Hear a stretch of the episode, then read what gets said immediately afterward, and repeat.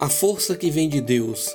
Assim diz o Senhor: Maldito o homem que confia no homem, faz da carne mortal o seu braço e aparta o seu coração do Senhor, porque será como o arbusto solitário no deserto, e não verá quando vier o bem. Antes morrerá nos lugares secos do deserto, na terra salgada e inabitável. Bendito o homem que confia no Senhor e cuja esperança é o Senhor. Jeremias capítulo 17.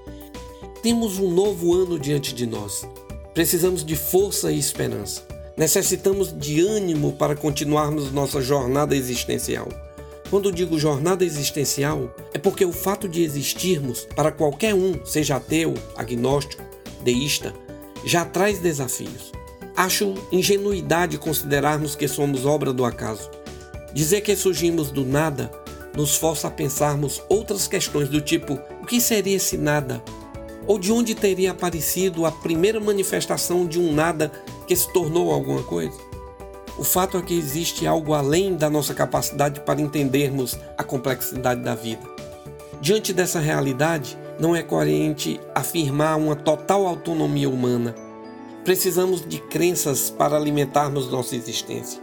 Alguns já tentaram dissecar as questões existenciais sem considerar a possibilidade da transcendência e não conseguiram.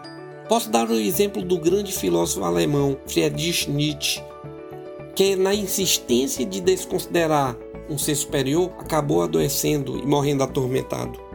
O texto que lemos é um conselho de Deus ao povo de Israel, através do profeta Jeremias, dizendo: Bendito o homem e a mulher que confia no Senhor e cuja esperança está nele. O texto diz que quem não coloca sua confiança em Deus colocando sua confiança na própria força do seu braço, secará a alma. O salmista Davi, alimentando sua esperança, disse: Uns confiam em carros, outros em cavalos. Nós, porém, nos gloriaremos em nome do Senhor nosso Deus. É verdade que precisamos fazer a nossa parte, mas colocarmos nossa confiança em Deus. Eu quero orar com você. Pai, temos um novo ano diante de nós. Precisamos de força e esperança. Necessitamos de ânimo para continuarmos nossa jornada. Sabemos que só a força do nosso braço não será suficiente. Fortalece a nossa fé, alimenta a nossa crença, para nosso crescimento e tua glória. Amém.